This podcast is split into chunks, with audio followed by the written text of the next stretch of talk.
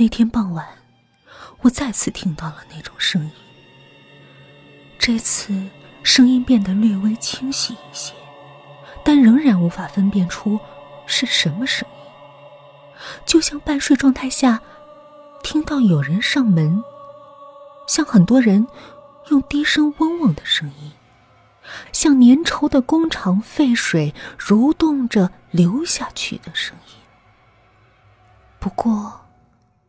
有一点可以肯定的是，那并不是什么好听的声音。声音是从房子周围传出来的，有时从大门方向，有时从邻居相连的墙壁外面传来，有时刚听到，瞬间又消失，难以捉摸。不过，随着时间的流失。那种声音出现的越来越频繁，越来越大，而且越来越近。那种声音就像包围猎物、陆续缩小包围圈的肉食动物一样。那种声音并没有着急或瞬间扑过来，而是逐渐提高强度和频率，向我家爬过来。家里人没有一个听到这种声音。一想到只有我一个人在听任何人听不见的声音，我更加害怕。声音越接近，那种气氛的浓度越来越强。我明明知道毫无用途，但还是跟父母讲了那种声音的存在。当然。家人的反应是一致的，看来我们孩子耳朵要好了，竟然能听到别人听不到的声音。大家都这么认为，没有人在乎奇怪的声音。我听到了有人从屋门进来的声音，回头看，房门依然是关着的，声音很快停了下来。我望了半天门。把视线移向了别处，这次，声音又从天花板上偷偷的出现了。抬头看天花板，声音马上就消失了。那个声音反复的越过房门出现，又偷偷溜走，从墙壁突然出现，又突然消失。我确实听到了声音，而且感觉到，那是一种不同于普通噪音的奇怪的声音。把声音叫他们，也许更直接一点儿。他们，令人联想到群体活动的肉食动物，令人不快，令人毛骨悚然，而且带有浓厚的攻击气氛。一听到这种声音，我就想尿裤子。我不想听，但捂住耳朵照样能听到。他们就像肉食动物一样，跨入了我的家。终于，他们进到了屋子里，之后开始围绕着家人转圈儿。他们来到我身边，观察了一会儿。又陆续依次围绕在爸爸妈妈、奶奶的周围，我动也不敢动，感觉着他们的动静。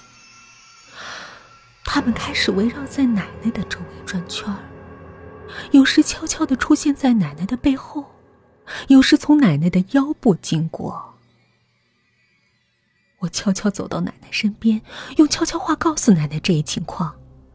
但是奶奶只是慈祥的抚摸着我的头而已。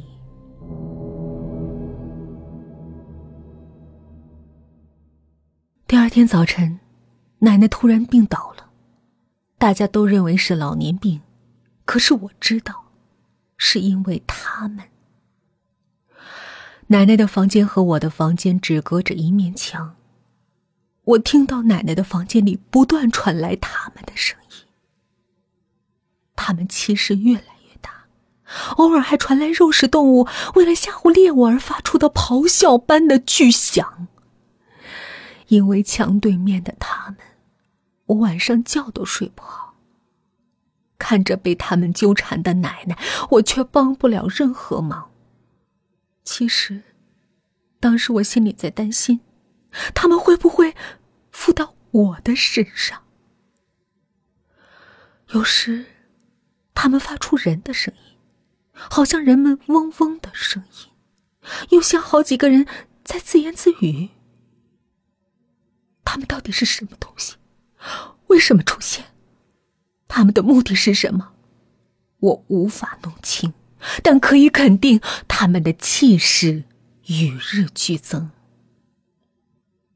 把奶奶送到医院时，他们依然伏在奶奶的后背上，喧闹着。在父母为参加亲属的葬礼离开家的那天夜晚，他们的气焰达到了顶点。那天家里只有我和奶奶，奶奶躺在房间里，在他们的吵闹声中无法入睡的我，把被褥拽到头，卷着身子躺在自己的房间里。他们变得越来越大，我捂住耳朵坐了起来，好像发生了什么事情。突然，所有的声音混合在一起，开始在奶奶的房间里旋转，偶尔还发出肉食动物用锋利的牙齿撕开猎物躯体的声音。我捂住耳朵大喊救命，在他们发出刺耳的声音的瞬间，传来了爆炸声。对，就是那天哥哥的头部爆炸时传来的那个声音。之后，他们消失了。我把耳朵贴近了墙壁，但什么声音都没有。一切跟往常一样安静。虽然不知道他们干了什么事情，但可以肯定，什么东西爆炸了。我悄悄打开房间的门，走出去，站到了奶奶的房间门前。我没有勇气打开奶奶的房门。里面究竟发生了什么事情？奶奶身上发生了什么事情？心里很想知道，但又很害怕。我的身体不自觉的颤抖着。打开奶奶房间门的一瞬间，我好像看到了满地的血。和像那天哥哥的头部一样扎开的奶奶的头部，但那是幻觉。我看到的是闭着眼睛躺着的奶奶。奇怪的是，奶奶的嘴大张着，脸部一点血色也没有。与其说是苍白，不如说是发绿。俺奶奶，奶奶没有睁眼。不知为什么，我心里希望奶奶不要睁开眼睛。我担心奶奶睁开眼睛，我身上会发生更可怕的事情。我走近奶奶，轻轻摇晃肩膀。我把手贴在鼻孔下面，感觉不到任何气息，号脉也感不到脉搏的跳动。奶奶去世了。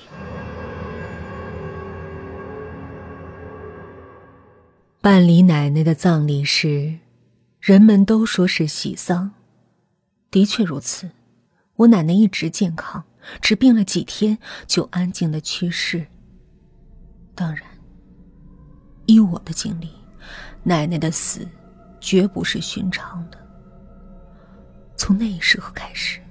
我确信他们的存在。那不是幻觉，也不是恢复听力的前兆，那只是只有我能听到的杀人的声音。我不知道那家伙来自哪，为什么只有我能听见？他们为什么要啃噬人的生命？自从奶奶去世后，这些奇怪的声音变得更大